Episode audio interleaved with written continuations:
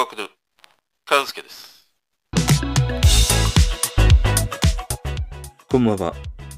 部屋の中でもワイヤレスのヘッドホンがちょっと暑くなってきた。もうすぐね、夏です。いかがお過ごしでしょうか？ねえ。もうちょっとあの、ヘッドホンがね、蒸れますね。暑くて。だから、あの、イヤホンが欲しいなと思って。以前、あの、イヤポッツプロ使ってたんだけど、まあ耳に全く合わなくてね、ことごとく落とすからさ、手放してしまったんだよね。だからまたちょっと夏に向けて、ワイヤレスのイヤホンがちょっと欲しいなっていうね、そんな気持ちになってます。あの、おすすめがあったらね、ぜひ教えてください。ということで今日はね、海外の有名アーティストが歌う邦楽、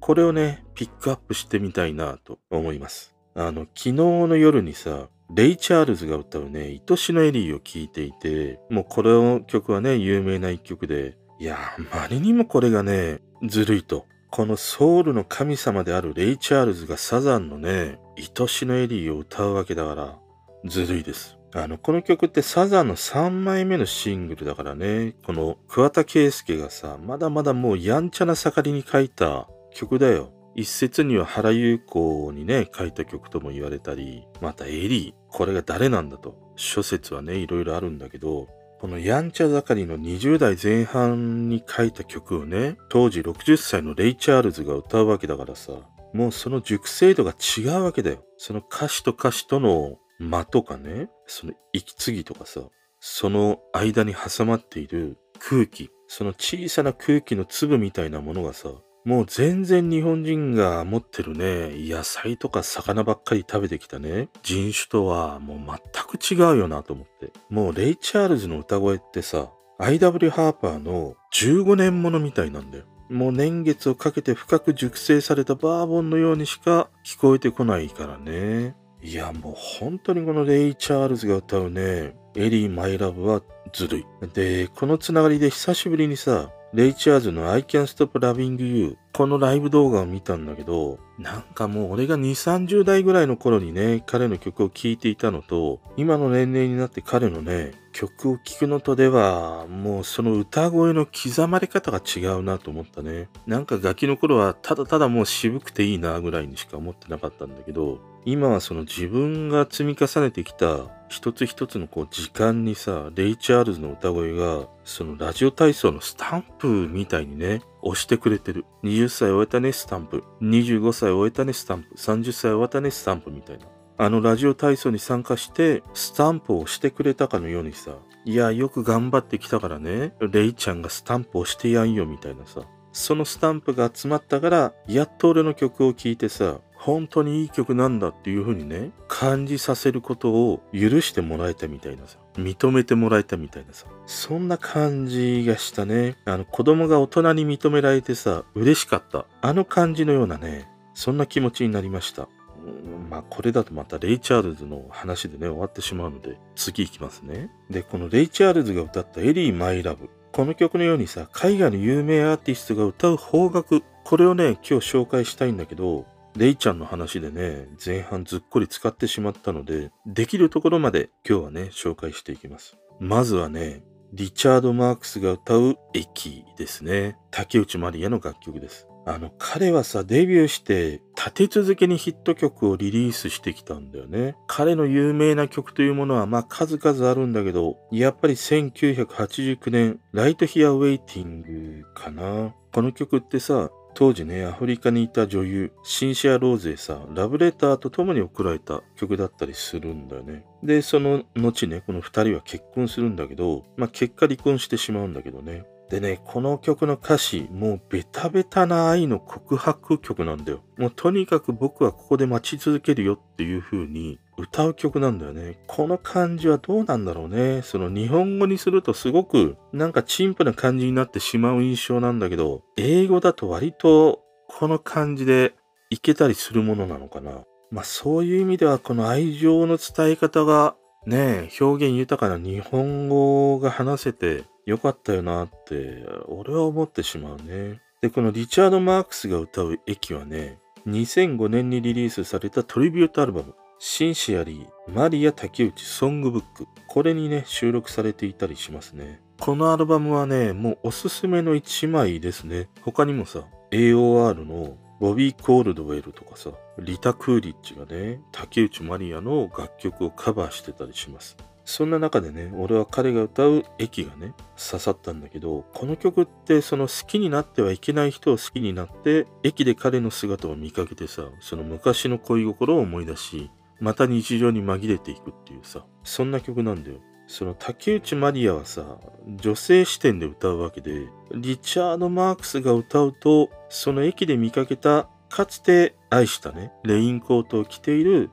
彼。この彼がリチャード・マークスで、もう竹内まりやの曲のアンサーソングとしてね、歌っているように聞こえてくるんだよ。で、なおさらこの英語詞だからさ、まあ意味がもうね、ようわからないということもあってね。この彼のね、切なぎに歌い上げる歌声に、そんなね、この二人の関係性みたいなものをね、なんか感じてしまう。そんな曲だったりしますね。これはね、竹内まりやが歌うこの駅とね、ついでね、聴いてほしいなと思う一曲でした。そして次がね、パティ・オースティンが歌う朝日の中で微笑んでですね。松任谷由実の楽曲です。あの、正しくは荒井由実時代のね、曲ですね。荒井由実のさ、14番目の月。これに収録されている曲ですね。で、このパティ・オースティンが歌うこの曲もね、えげつないね。レイ・チャールズのあのエリー・マイ・ラブぐらい破壊力を持ったね、カバーでした。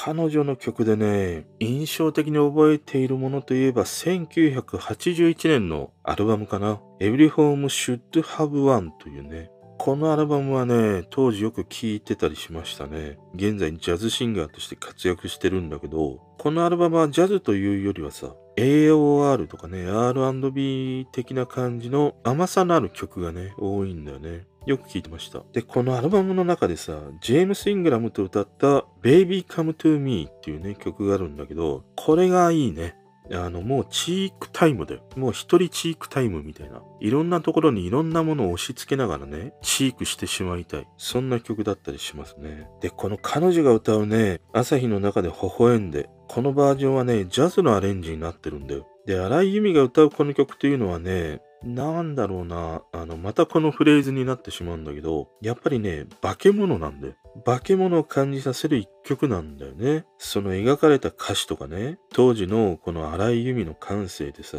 紡がれている詩だから、もう理屈じゃないんだよね。その、ただただ感じたままの思いを言葉にした。そんな曲なんだよ。このね、ユーミンのね、原曲を聴いた後にパティ・オースティンが歌うものをね、聞いてみると、もう全然その思い浮かぶ景色が違うんだよね。松任谷由実がこうペールトーンのようなさ、淡い色合いなら、パティ・オースティンはね、もうワインのボルドーのような、そんなね、色の濃さを感じるんだよ。このさ、レイ・チャールズがね、愛しのエリーをさ、歌ったのと同じように、まだまだユーミンがさ、女の子であった、少女時代であった時に書いた曲をさ、もう完全なその大人の女性であるパティ・オースティンが歌うわけだからね。そこにはね、この円熟の色、これが幾重にも重なってさ、自然と歌声も濃くなっていくよなっていう。そんな曲だね。だからこの二人が歌うね、色のコントラストがあまりにもね、魅力すぎる。そんな一曲でしたね。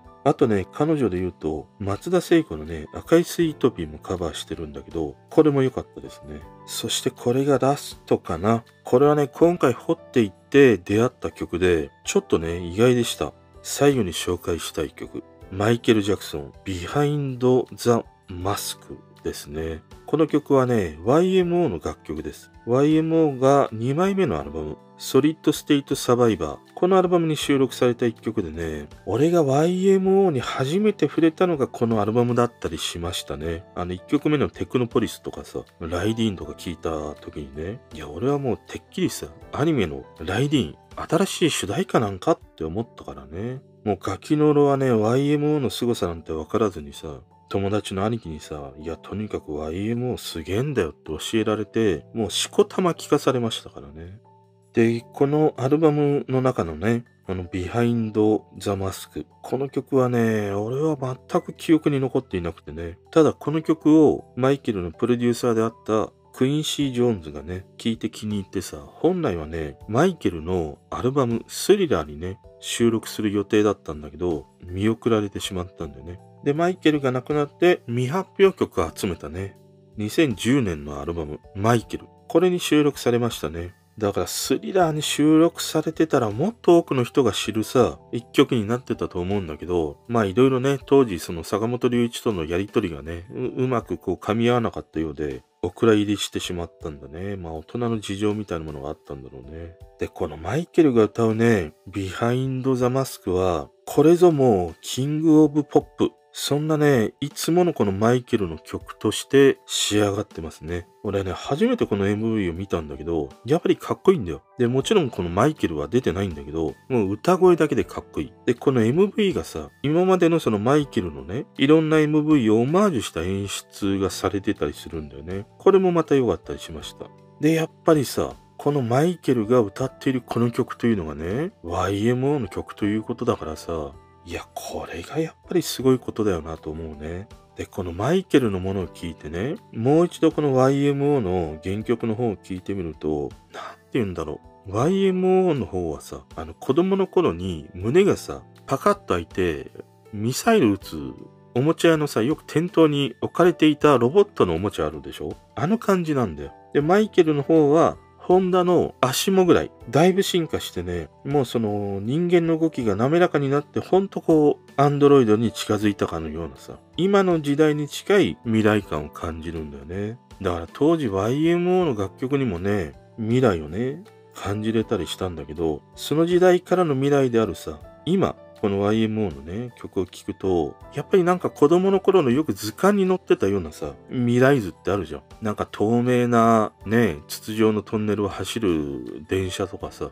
空を飛んでる車とかさ、あんな感じがするんだよね。だからこれはさ、YMO からはその昔の未来、そんなものを感じてね、マイケルからは今からの未来をね、感じられる。そんな一曲だったりしましたね。ちなみにこのビハインド・ザ・マスクはさ、クラプトンもカバーしてたりしますね。これはこれでまたね、ゴリゴリのバンドサウンドになってるんだよね。このクラプトンの渋い歌声で歌うこのバージョンというものもね、とてつもなくかっこいいです。と、まだまだ海外のね、この有名アーティストがカバーした方角、紹介したいものはあるんだけど、今日はね、この辺にしときます。あの、ぜひね、おすすめの、この方角をカバーしているね、海外の有名アーティストが歌う曲があったらね、ぜひ教えてください。それでは。